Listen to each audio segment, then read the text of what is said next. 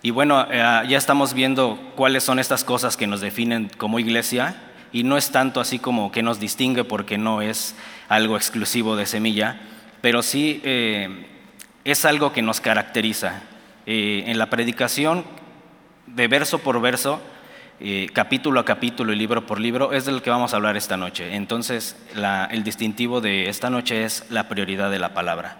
Dios nos ha dirigido para hacerlo de esta manera y como te decía hace rato, no es algo exclusivo o es algo que tengamos nosotros la fórmula correcta, pero hemos entendido que con este fundamento sólido de la Biblia, eh, nosotros podemos ir a través de toda la palabra, de, haciéndolo versículo a versículo, vamos a ir desde principio hasta fin. Y me acuerdo en, en algún, otro tiempo cuando cuando no estábamos en tiempo de pandemia, podíamos prestarte una Biblia y, ahí veíamos a los anfitriones corriendo y entregando Biblias en, la mano. Eh, desafortunadamente o desgraciadamente no podemos ya hacerlo de esta manera porque podría haber muchos contagios, entonces, pero lo que sí podemos seguir haciendo es predicar la palabra durante el tiempo de la pandemia. Lo estuvimos haciendo cada miércoles, cada domingo, todos los miércoles y todos los domingos, la palabra estaba ahí. Entonces, eh, si tienes dónde anotar o ahí en, tu Biblia puedes subrayar, voy a estar este, yendo en, algunos versículos, en, algunos pasajes de la Biblia. Y, esto es porque predicamos la palabra y no es porque seamos una iglesia. Eh, Pablo exhorta a Timoteo eh, en el 2 de Timoteo 4.1. Vamos a leer del 4, 2 Timoteo 4, del 1 al 5. Si ya están ahí, o si ya notaron, bueno, comienza. Dice, te encarezco delante de Dios y del Señor Jesucristo, que juzgará a los vivos y a los muertos en su manifestación y en su reino, que prediques la palabra, que instes a tiempo y fuera de tiempo, redarguye, reprende, exhorta con toda paciencia y doctrina, porque vendrá tiempo cuando no sufrirán la sana doctrina, sino que teniendo comezón de oír, se amontonarán maestros conforme a sus propias concupiscencias, y apartarán de la verdad el oído y volverán a las fábulas. Pero tú, sé sobrio en todo, soporta las aflicciones, haz tu obra de evangelista, cumple tu ministerio. Y aquí en Semilla nos anima mucho esto que le decía Pablo a Timoteo Cumplir este ministerio es fundamental, pero es más importante predicar la palabra, que tú tengas la palabra de Dios. Eh, en 1 Timoteo 4:13 dice, entre, entre tanto que voy, ocúpate de la lectura, de la lectura de las escrituras, obviamente, la exhortación y las enseñanzas. Entonces dice, entre tanto que voy, no quiere decir que solo el venir los miércoles y venir los domingos, vas a tener la palabra de Dios completa. Tienes que ir también, es responsabilidad de cada uno también nosotros, ir a la, palabra de Dios.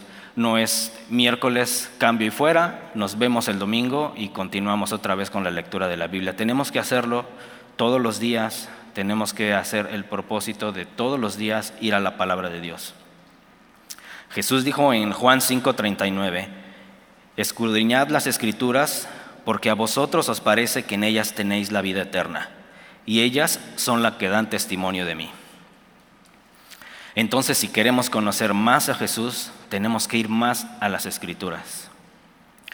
Y este distintivo de predicar la palabra y la razón por la cual predicamos verso a verso, cada domingo, cada viernes, cada miércoles, es tiene un propósito, no es algo que nosotros se nos haya ocurrido o que alguien más se le haya ocurrido no lo haya transmitido de esa manera.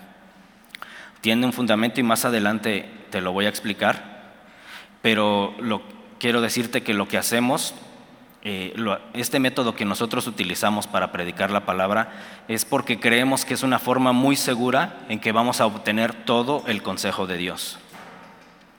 Entonces, para lograr tener todo el consejo de Dios, vamos a ir por toda la Biblia, de pasta a pasta, de principio a fin, desde Génesis hasta Apocalipsis. Ya aquí en Semilla ya hemos pasado por aproximadamente 13 libros o más de, de 13 libros en estos años que ya llevamos como, como iglesia, en Nuevo Testamento, Antiguo Testamento. Ya hemos estudiado un, número de libros, entonces eh, durante el tiempo que estemos como iglesia juntos vamos a lograr estar durante, en toda la Biblia desde Génesis hasta Apocalipsis. También tenemos discipulados donde aprendes pasajes de la Biblia, aprendes... Eh, desde Navegantes 1 a Navegantes 3 te aprendes y memorizas versículos, aprendes métodos para poder eh, eh, estar más en la palabra y profundizar más en la palabra. Entonces, así es la manera en que, nos, en que todos vamos a llegar a tener todo el consejo de Dios. Eh, quiero leerte lo que dice Hechos 20:27 y dice, porque no he rehuido anunciaros todo el colegio de, consejo de Dios y el 28 dice, por tanto mirad por vosotros y por todo el rebaño en que el Espíritu Santo os ha puesto por obispos, para apacentar la iglesia del Señor, la cual él ganó por su propia sangre. Entonces, Pablo estaba pasando por diferentes dificultades, había pasado por aflicciones, por acusaciones, estaban planeando aprehenderlo, pero él no evitaba eh, anunciar todo el consejo de Dios. Entonces tú te diste cuenta que durante la pandemia hubo confinamiento, restricciones, amigos y familiares que se fueron, que se adelantaron, y, eso no, no detuvo que nosotros anunciáramos la palabra de Dios, que predicáramos la palabra de Dios. Se nos ha encargado mirad por la gente, se ha encargado ver por el rebaño, a los pastores, apacentar la iglesia. Y mira, cuando las predicaciones se hacen de una manera temática es un poco más complicado porque los sermones, los, sermones temáticos no es que sean malos o que estén fuera de lugar, no es que no, no tengan un propósito. Aquí en Semilla incluso se han hecho algunas predicaciones por temas. De hecho, hoy y los miércoles pasados lo hemos hecho así. Pero sí, sí creemos que, que de esta manera puedes caer en que el predicador solamente pueda predicar los sermones que más le gustan o los sermones que son de, de, gusto común o los de interés común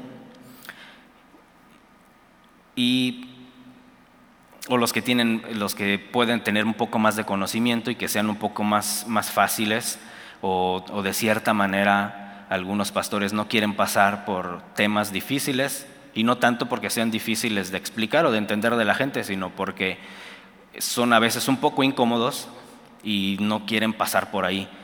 Pero finalmente, aquí en Semilla, que predicamos verso a verso, capítulo a capítulo, libro por libro, vamos a pasar por todos los temas de la Biblia. Y y sí, en, las demás iglesias hay una tendencia por evitar temas, eh, porque la gente cree que no son temas inspiradores o, o sean temas que entusiasmen a las personas. Es, un error eh, no tener una perspectiva correcta de Dios.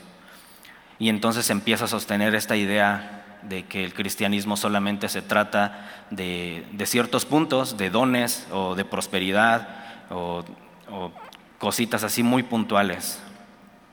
Entonces, mira, cuando vamos verso a verso, tocamos temas complejos, tocamos temas profundos, controversiales, sencillos, pero se van a tocar todos los temas. Y también aquí en, en las iglesias Calvary Chapel y Semilla, la enseñanza es sistemática. Vamos a través de la Biblia, de principio a fin, como te lo había comentado, y con un estilo expositivo. Y la predicación expositiva parte de ahí, de textos bíblicos, donde, donde se le va dando forma al sermón y no al revés, donde es un sermón y se van encajando los versículos para, para entonces darle una idea. Entonces la, la predicación expositiva se trata de darle un significado que es planteado por el autor original, que es Dios, y en la predicación expositiva es esto, exponer lo que en el texto está escrito y lo que Dios quiso decir desde un principio. Entonces en, la predicación expositiva vamos a tomar este texto, las partes del texto, se va a dar una aplicación práctica. Si, si lo hiciéramos diferente, si lo hiciéramos de una manera temática, entonces date cuenta que ya no sería una predicación expositiva, sino ya sería una imposición, sería impositivo por parte del, predicador el dar el tema que entonces a él le gusta. Y, te digo, no, no queremos caer en, este legalismo de que nunca se va a predicar temáticamente, pero sí queremos seguir el ejemplo que, que, encontramos en Isaías, en Isaías 28:13 Isaías 28:13 dice, La palabra pues de Jehová le será mandamiento tras mandamiento, renglón tras renglón, línea sobre línea, un poquito allí, otro poquito allá. No es un poquito allí, otro poquito allá que te dé nada más una, una poca porción y que te quedes así como con las ganas de querer más, ¿no? Si, no es porque tenemos un tiempo establecido para la predicación, 45 minutos o 40 minutos, y, lo que se pretende es que tú puedas aprender más de Dios, que escuches su voz, y al terminar la predicación que tengas esa necesidad de conocer más a Dios y puedas regresar otra vez a, a la iglesia. Si date cuenta que cuando la palabra es expuesta fielmente, entonces la obra de Dios es manifestada, cuando se presenta el mensaje de Dios sin ninguna alteración. Y la en la predicación expositiva no es solo decir lo que la Biblia dice, así literalmente, sino que se toma el texto sin alterar el sentido de lo que Dios ya, ya le había dado. Eh, ahí en Isaías 28 un poco antes en, el pueblo se estaba burlando del método de enseñanza de Isaías.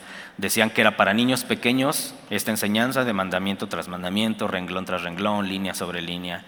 Y, aún en este tiempo todavía se puede escuchar a gente preguntándose eh, si es verdad que les gusta el verso a verso o si no les aburre, si, o sea, como por, qué, por qué lo están haciendo de esta manera. Y vamos a Nehemías 8, si estás ahí en tu Biblia.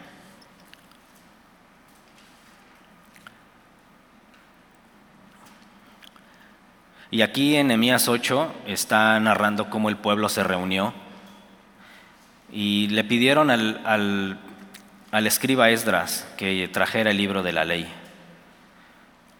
y que, y que lo leyera delante de todos los hombres y las mujeres que estaban ahí. Y el versículo 3 de Nehemías 8 dice, y leyó en el libro frente a la plaza que estaba delante de la puerta, de la puerta de las aguas, desde el amanecer hasta el mediodía, en presencia de hombres y mujeres y de los que podían entender. Y los oídos de todo el pueblo estaban atentos al libro de la ley. Aquí en Semilla tenemos o intentamos tener un orden en cuanto al horario Comenzamos con un tiempo de adoración y alabanza, un promedio de 20, 25 minutos. Después se expone la palabra, 40, 45 minutos, una última alabanza y salimos. Y esto no es que en todas las iglesias Semilla o en las iglesias Calvary se haga de esta manera, no es, no es exclusivo que tenga que ser de esa manera. Tampoco queremos vernos eh, tan, tan rígidos como si fuéramos una televisora donde tenemos los tiempos contados o desde allá atrás le estamos diciendo al predicador que ya le corte porque ya se pasó del tiempo o no lo queremos, no queremos que sea de esa manera, sino queremos que sea de una manera muy natural, pero sí respetamos mucho también el tiempo de ustedes de cuando están aquí. Y entonces con este método de enseñanza Dios se revela muy a detalle, es el único que puede provocar en nosotros y producir hambre sed e interés en la palabra. Y entonces para nosotros es muy importante llevar a la gente a través de la palabra. Lo hacemos línea por línea, precepto por precepto, y al hacer esto estamos llevando a la gente por todo el consejo de Dios, sin pasar por alto nada. tocando todos, todos los temas que Dios ya ha escrito en su palabra. De esta manera sí nos podemos asegurar que hemos recibido todo el consejo de Dios. Y alguna vez te ha pasado que durante alguna prédica estás pensando que el pastor eh, estuvo pensando exclusivamente en ti para preparar esa prédica o estás pensando en alguien más.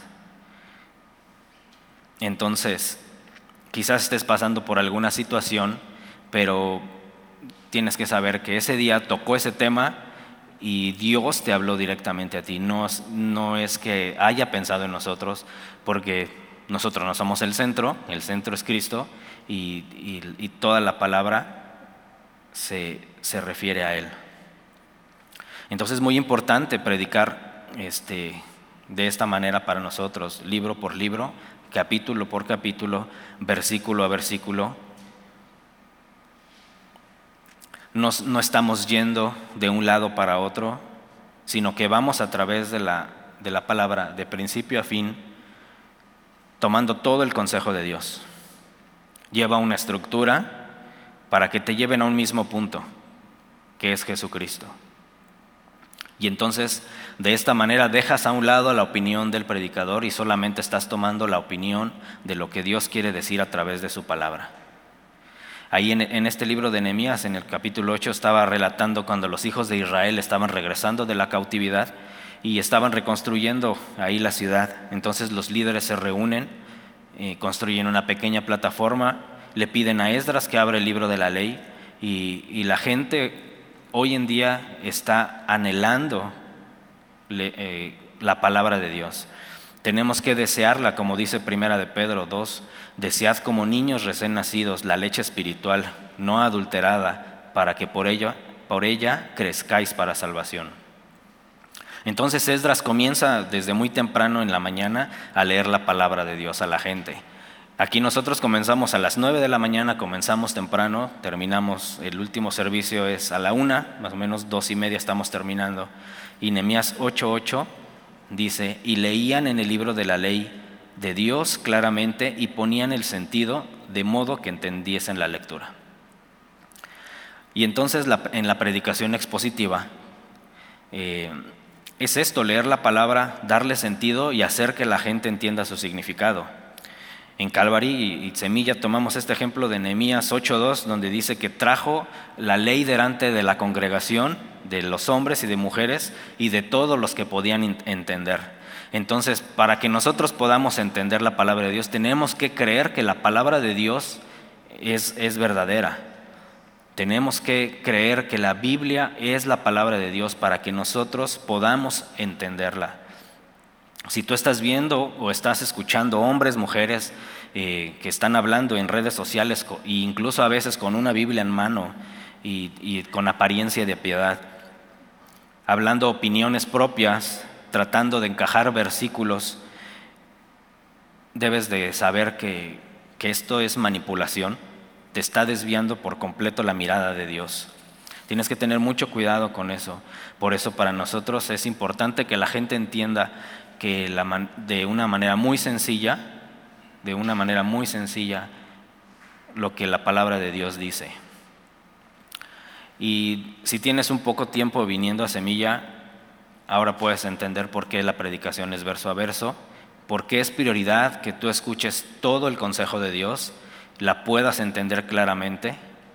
Y, y en Isaías vemos esto, mandamiento tras mandamiento, mandato sobre mandato renglón tras renglón, línea sobre línea. Entonces por eso estudiamos así, libro por libro, capítulo a capítulo, versículo a versículo. Solo así vamos a poder tomar todo el consejo de Dios desde principio hasta el fin. Y recuerda lo que dice 2 de Timoteo 3:16, toda la escritura, no solamente es una porción de la Biblia, es toda la escritura porque toda la escritura es inspirada por Dios. De esta manera vamos a recibir enseñanza, vamos a recibir corrección, vamos a recibir instrucción, te va a dar convencimiento de pecado, te va a convertir todos estos argumentos que tú ya vienes arrastrando, que, muchas veces incluso cuando llegas a otro lugar cuestionas sobre prácticas o usos de la iglesia, entonces Dios te va dando ese convencimiento de, lo, que es la verdad y, y tiene un propósito, para que estés enteramente preparado para toda buena obra. No es algo que nosotros querramos imponer, porque es la misma palabra de Dios la que, a través del Espíritu Santo, quien va a traer un cambio en ti. El, Espíritu Santo es el que te va a llevar a crecer en madurez espiritual, te va a dar convicción, restauración y te va a traer gozo. Recuerda que el Evangelio de Dios es poder para salvación. No es el predicador el que tiene el poder. Y así, cuando vamos avanzando verso a verso, empezamos a notar cómo empezamos a crecer juntos como cristianos y lleva tiempo y lleva un proceso, no es un proceso corto, a veces es un, proceso largo y, entonces durante la prédica se lee, se explica, se lee otra porción, como dice Isaías, un poquito allí, otro poquito allá. Y entonces por medio de la palabra el cristiano va a dar fruto. Pero también es responsabilidad de cada uno permanecer en su palabra y ocuparnos de la lectura de su palabra. Primera de Timoteo 4:13.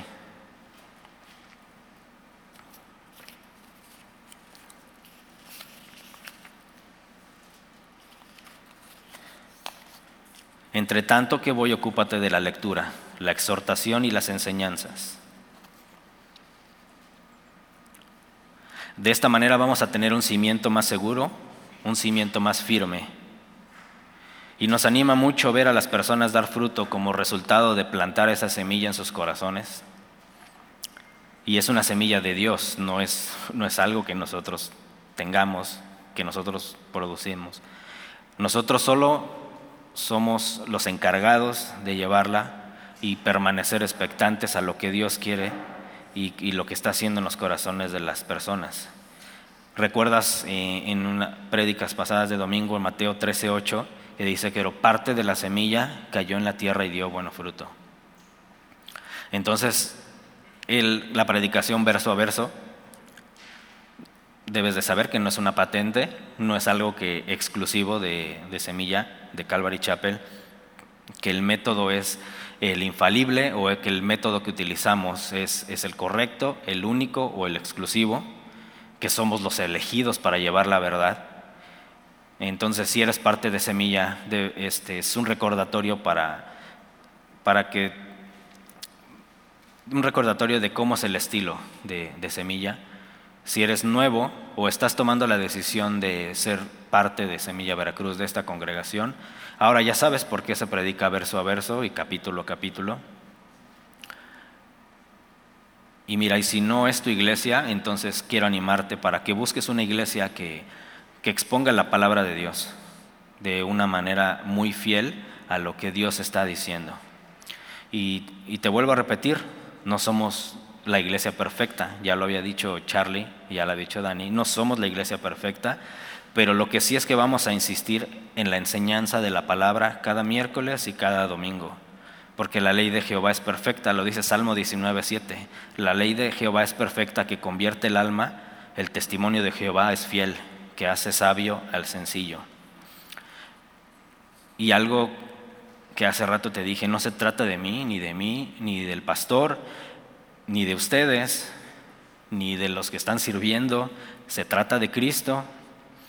Y este es el otro distintivo del que quiero hablarte a continuación sobre la centralidad de Jesucristo y este es otro distintivo y es de suma importancia, es el más importante, Cristo el centro, que siendo Cristo la centralidad de nuestra vida, de nuestro matrimonio, de nuestro trabajo, de nuestro ministerio, de nuestro servicio.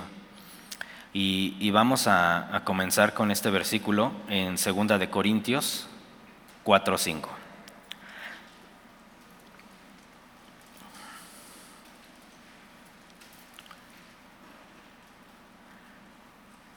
Dice, porque no nos predicamos a nosotros mismos, sino a Jesucristo como Señor. Y el mundo te ofrece, te vende y te planta esta idea de que el centro eres tú, que todo gira alrededor de ti. Y hemos visto así esta tendencia como, como una ola y empieza a arrastrar todo lo que lo, conforme va avanzando y no tiene un buen fundamento. La gente desgraciadamente apropia estas ideas y se empieza a involucrar en las iglesias, se empieza a filtrar de poco a poco Finalmente se olvidan de predicar la palabra, de sus, mensajes empiezan a ser hechos para hacerte sentir bien, para elevar tu ego, para hacerte creer que tú todo lo puedes. Si te lo propones, te enseñan a que sigas tu corazón, que no desistas de alcanzar tus sueños, que si hay algo que te estorbe, pues simplemente lo quites, lo hagas a un lado, porque tú eres el campeón. Y es triste ver esto, pero recuerda que ya, ya habíamos visto en 2 Timoteo 4, que dice, porque vendrá tiempo cuando nos, no soportarán la sana doctrina, sino que teniendo comezón de oídos conforme a sus propios deseos, acumularán para sí maestros y apartarán sus oídos de la verdad. Apartan sus oídos de la verdad. La verdad que es Jesús, Jesús es el camino, la verdad y la vida. Y se volverán a mitos, a todo lo que la gente quiere escuchar. Entonces empiezan a tener una predicación centrada en ti, de que tú puedes pedir lo que quieras y que Dios va a estar obligado a hacer lo que tú le pidas en el momento en que tú lo quieras, porque tú tienes el poder con tu boca de declarar y decretar y que vales demasiado como para que Dios haya muerto, este, haya muerto por ti y que tú eres lo más valioso y siempre se centra en ti, en ti y en ti todo el tiempo. Romanos 11:36 dice que porque de Él y para Él, y por Él y para Él son todas las cosas. Y entonces recuerda que no nos predicamos a nosotros mismos, sino a Jesucristo como Señor. Y entonces es mi oración pedirle a Dios siempre que nos muestre su palabra, quién es Jesús, que Él pueda tomar el lugar que le corresponde en nuestras vidas, en nuestra iglesia, que cada día nos permita meditar en su palabra y ser transformados por medio de su palabra. Y una de las características importantes que tenemos aquí en Semilla es tener a Jesús como centro de nuestra adoración. Porque siempre debe ser nuestra prioridad Dios. Corremos el riesgo de idolatrar otra cosa o alguien más o una persona cuando no pones a Dios en primer lugar. Se nos olvida muy fácilmente eh, amar a Dios por sobre todas las cosas, amar a Dios con toda tu mente. Y, date cuenta que esto tiene mucho que ver con el distintivo anterior, porque entonces si priorizamos la palabra de Dios, nosotros como personas nos hacemos a un lado y ponemos a Cristo en primer lugar. Mira lo que dice Colosenses 3:16. La palabra de Cristo more en abundancia en vosotros, enseñándoos y exhortándoos unos a otros en toda sabiduría, cantando con gracia en vuestros corazones al Señor con salmos e himnos y cánticos espirituales. Y qué bueno que dice cantando con gracia, porque imagínate si dijera cantando afinados, pues estaríamos muchos, ya estaríamos bien descalificados de esto, entonces eh, te das cuenta que lo que ponemos al principio de, nuestra, de nuestras reuniones es a Cristo. Cada miércoles y cada domingo tenemos un tiempo dedicado a la adoración y a la alabanza. Ponemos a Jesús como el centro de nuestra adoración y comenzamos juntos a una sola voz, cantándole al digno, al único que es digno de alabanza. En Salmo 14, no, Salmo 141, 2, Dice, sea puesta mi oración delante de ti como un incienso, el alzar de mis manos como la ofrenda de la tarde. Y es muy importante el tiempo de la adoración y la alabanza. Es muy importante que llegues temprano y que ofrezcas esta adoración a Dios por medio de la alabanza y la adoración date cuenta que si no lo haces así de esta manera, tienes un comportamiento hasta cierto punto egoísta porque solamente estás pensando en ti, en llegar y solo recibir y recibir y estar recibiendo. Dejas a un lado la adoración a Dios. Entonces, sí se puede, sí puedes levantarte cinco o diez minutos más temprano, poder llegar y ofrecerle a Dios tu alabanza. Y, y no es algo con el que tú estés haciendo un trueque con Dios, entonces yo te alabo y entonces yo recibo de ti, ¿no? O sea, es simplemente adoras y agradeces a Dios por lo que ya ha hecho en tu vida. Hay un dicho conocido que dice, más vale dar que recibir. Pero la Biblia no dice esto. La Biblia en Hechos 20:35, Pablo aquí recuerda las palabras del, del Señor Jesús que dice, más bienaventurado es dar que recibir. Entonces, es adorar por lo que Dios ya ha hecho en tu vida. Y entonces en nuestras reuniones comenzamos con algunas recomendaciones para tratar que la gente no pierda el enfoque de lo que, de lo que es Jesús en el tiempo de la alabanza, procurando que no haya distracciones y distractores vamos a encontrar mucho tiempo, eh, gente caminando, eh, gente eh, queriendo hacer coros o gente haciendo unas notas muy largas durante las canciones, gente aplaudiendo a destiempo. y va a haber muchas manifestaciones, pero debes saber que vamos a tener que actuar amorosamente, vamos a decirte que lo que estás haciendo está desviando la mirada por completo de Jesucristo eh, y poniendo los ojos en ti. Nosotros no queremos que los ojos estén puestos en ti, sino que los ojos estén puestos en Jesucristo. Entonces, de una forma amorosa, vamos a tener que tratar con este asunto. Aquí no tenemos un, así como un equipo, como, como decía Talí, el SWAT, no, nosotros no tenemos, pero sí teníamos este, antes una persona que lo hacía y es muy amoroso y muy, y, muy amable, tiene un carácter este, muy noble. Entonces, no iba a decir su nombre, pero es Marco, el mismo que estaba hablando Dani. Y este, hola Marco. Entonces, cada que alguien empezaba a hacer algo, una cosa extraña, pues el que mandábamos era Marco y regresaba bien regañado, pobrecito, con los labios secos. Pero mira, si hay algo que esté distrayendo la atención de cualquier otro lado que no sea Jesucristo y su persona, su obra y lo que está haciendo en su iglesia, en el servicio, de una manera muy atenta, amorosa y amable, tenemos que estorbarles y decirles que Cristo es el fundamento. Siempre va a haber un marco que te va a decir, o alguien incluso que te eche una mirada este, porque estás haciendo algo, algo que está distrayendo el enfoque principal. Entonces, por consiguiente, durante la prédica tratamos también de que los distractores sean los menos posibles. Hemos detectado personas queriendo hacer plática con el pastor.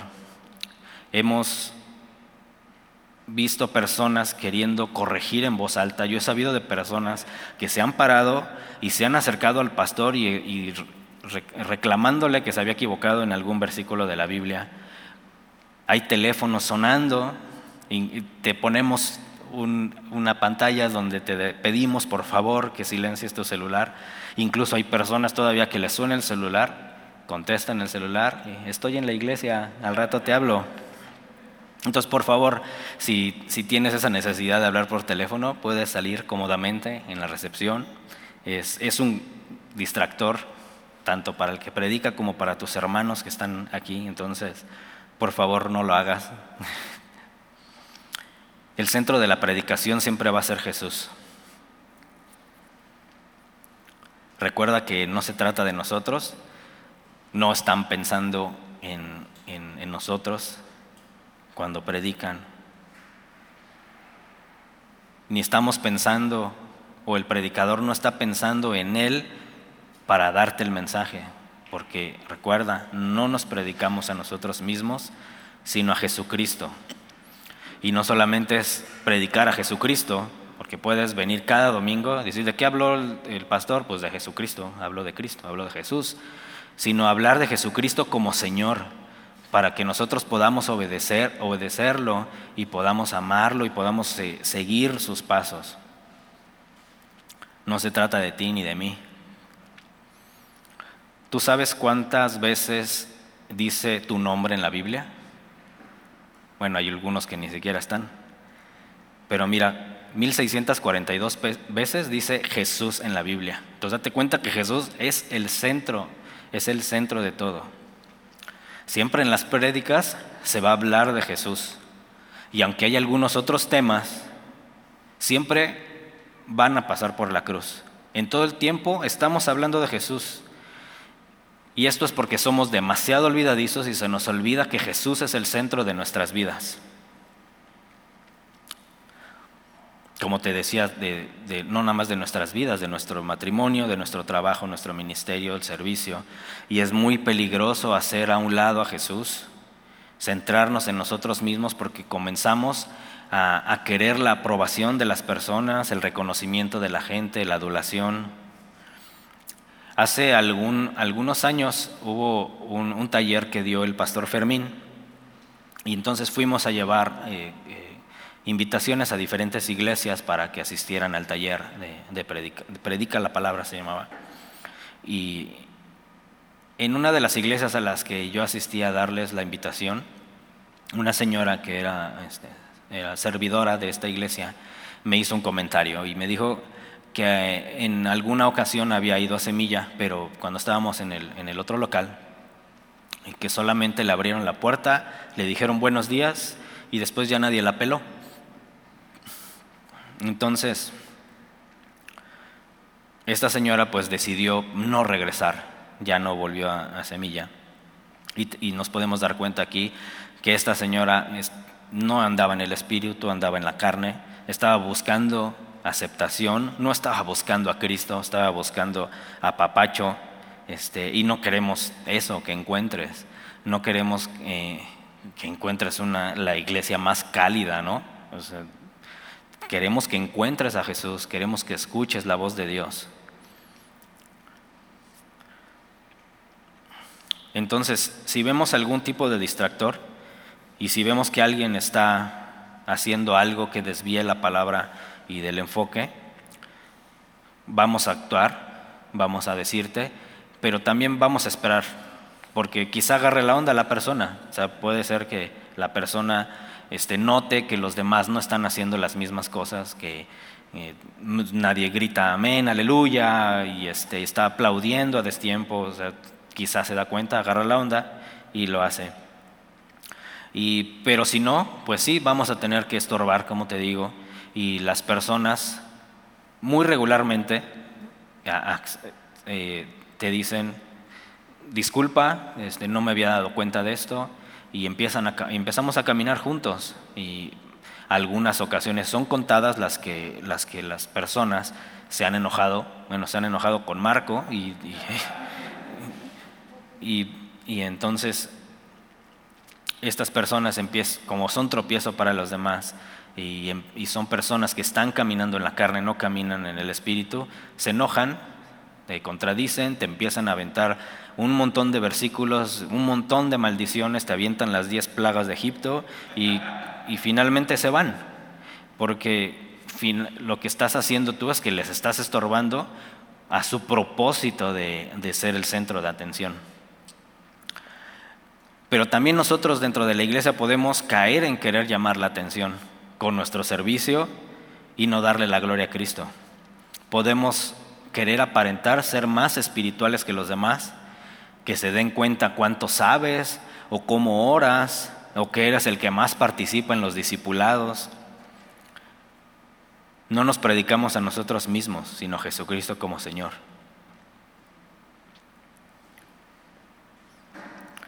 El querer dar nuestro servicio por amor a los demás te va a traer mucha, mucha decepción y frustración. Si lo haces por amor a Cristo, si lo haces por amor a Dios, las cosas van a fluir de una manera más natural y, te vas a quitar mucho peso. Mira lo que dice Mateo 6.1, guardaos de hacer vuestra justicia delante de los hombres para ser vistos de ellos. Y para la carne es muy atractivo sentir y es muy agradable sentir la adulación de la gente, que la gente eh, te diga que eres muy espiritual. Tienes que tener mucho cuidado, es un gran peligro.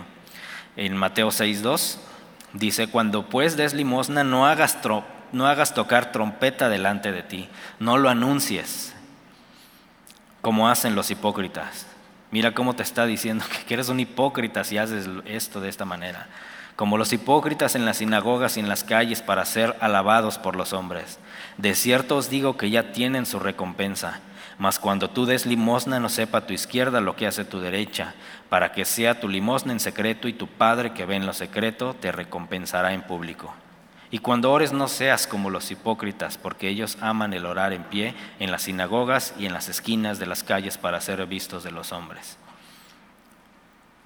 Aquí hay algunas personas que están orando mientras el pastor está orando, o incluso en los discipulados, estás orando y alguien más está orando. A veces ni siquiera es una oración, a veces nada más soy un murmullo y soy ahí un... Entonces, eso es un gran distractor, roba la atención por completo. Nuestros oídos también siguen los sonidos, al igual que los ojos siguen el movimiento, también te roba la atención cuando hacen este tipo de cosas.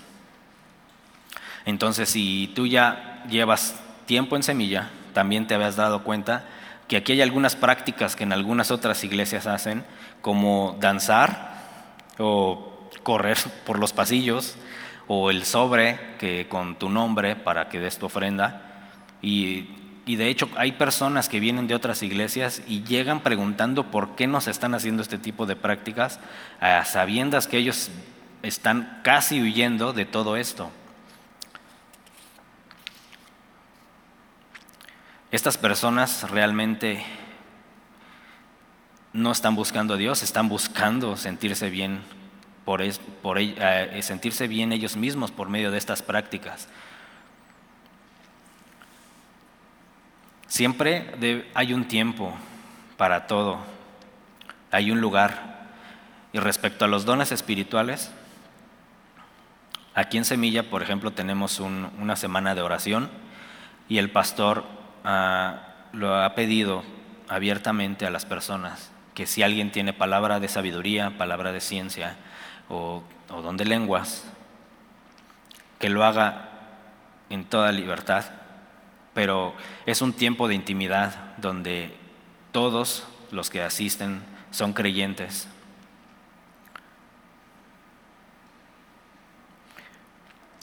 Hay en, las lenguas está la lengua extranjera que alguien ora en algún otro idioma y hay alguien que, puede entender y puede traducir y sirve para evangelizar a las personas. Y también está eh, otro tipo de el don de lenguas donde es una lengua desconocida, pero en la Biblia marca un orden donde dice que deben ser máximo tres personas, que haya un intérprete. Y si no hay intérprete, tiene que callar. También en los grupos pequeños se es permitido hacer, pero en el concepto de iglesia no lo hacemos o no lo permitimos hacer porque no edifica a la iglesia. En vez de edificarla, va a confundir a las personas. Imagínate si un día invitas a un familiar que nunca ha asistido a una iglesia cristiana, a un familiar o un amigo, y empieza a ver todas estas prácticas que la gente empieza a hablar de lenguas por acá y otro se cae por acá y otro empieza a hablar en lenguas de este lado, nadie interpreta, va a pensar que estamos locos y no va a decir el Señor que se cayó está loco o el Señor que habló medio raro está loco, va a decir que todos estamos locos. Pablo dice en 1 Corintios 4, 19 que dice, pero en la iglesia prefiero hablar cinco palabras con mi entendimiento para enseñar también a otros que diez mil palabras en lengua desconocida. Entonces, cada uno de los dones son del Espíritu, no son de uso personal, son a voluntad de Dios. Aquí no tenemos un ministerio de sanación o un ministerio de profecía donde si estás enfermo entonces vas con el que con el que impone manos y sana. No, aquí aquí creemos firmemente que los dones son del Espíritu Santo y que Dios va a hacer su obra cuando él eh, cuando él le plazca. No estamos en contra, creemos que los dones, todos los dones son actuales, pero siempre deben de llevar un orden bíblico y esto debe ser para edificación, para no ser un caos y siempre sujetos a la voluntad de Dios. Mira, en Primera de Corintios, también ahí en 14:20, dice, hermanos, no seas niños en el modo de pensar, sino sed niños en malicia, pero maduros en el modo de pensar. Entonces, si, estás creyendo que porque hablas en lenguas y, y, lo quieres hacer muy abiertamente, te estás viendo muy espiritual o que eres más espiritual que tus demás hermanos, mira que la Biblia dice que eres bien inmaduro. Entonces, ve la importancia de que tomar todo el consejo de Dios, de no solamente tomar unos pedacitos, sino tenemos que leer la Biblia completa. Así no te vas a quedar con solo versículos, empezar a hacer doctrina o conjunto de reglas que seguir. Y nuestra posición en semilla es que Cristo sea el centro. A Él amamos, a Él adoramos, se trata de Él, no se trata de ti ni de mí. No es exclusividad tampoco de los líderes que tengan que ir con las personas a corregir cuando se tenga que corregir algo que esté fuera de lugar en la iglesia.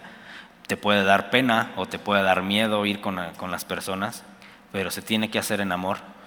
Y, muchas veces nos puede poner muy tristes que te puedas ir, pero si piensas que esta iglesia no es la, no es la, que, la que tú estabas creyendo que era, eh, muchas veces personas eh, nos dicen, si no puedo hacer tal cosa o esta cosa de la que tú me estás eh, corrigiendo, entonces pues me voy a ir. No podemos detenerlos, se van libremente, pero esto es lo que ofrecemos. Nosotros les ofrecemos, les ofrecemos la palabra que Cristo es el centro de nuestra vida, porque no hay cosa más grande y más maravillosa y más hermosa que Cristo. Y los distintivos de Calvary Chapel y Semilla no son una lista que debes de aceptar, o que entonces, como una clase, que entonces ya vas aprobando tus materias para ser parte de semilla. Eh, no es algo que te estemos como vendiendo, simplemente es algo que Dios nos, nos, con lo cual nos ha dirigido como iglesia. Y si eres parte de semilla, bienvenido. Si quieres ser parte de semilla, bienvenido. Vamos a caminar juntos, vamos a caminar juntos dirigidos por la palabra de Dios, pero siempre poniendo a Jesús como el centro de nuestras vidas. Oramos. Señor, y gracias porque pudimos venir delante de ti y porque tú te revelas, Señor, revelas tu voluntad para nosotros en nuestra vida a través de tu palabra. Señor, ayúdanos y te pido que nos ayudes a recibir en nuestro corazón lo que tú nos has hablado, ponerlo en obra. Y así, Señor, que tú seas glorificado. En el nombre de Cristo te lo pedimos y te lo rogamos. Amén.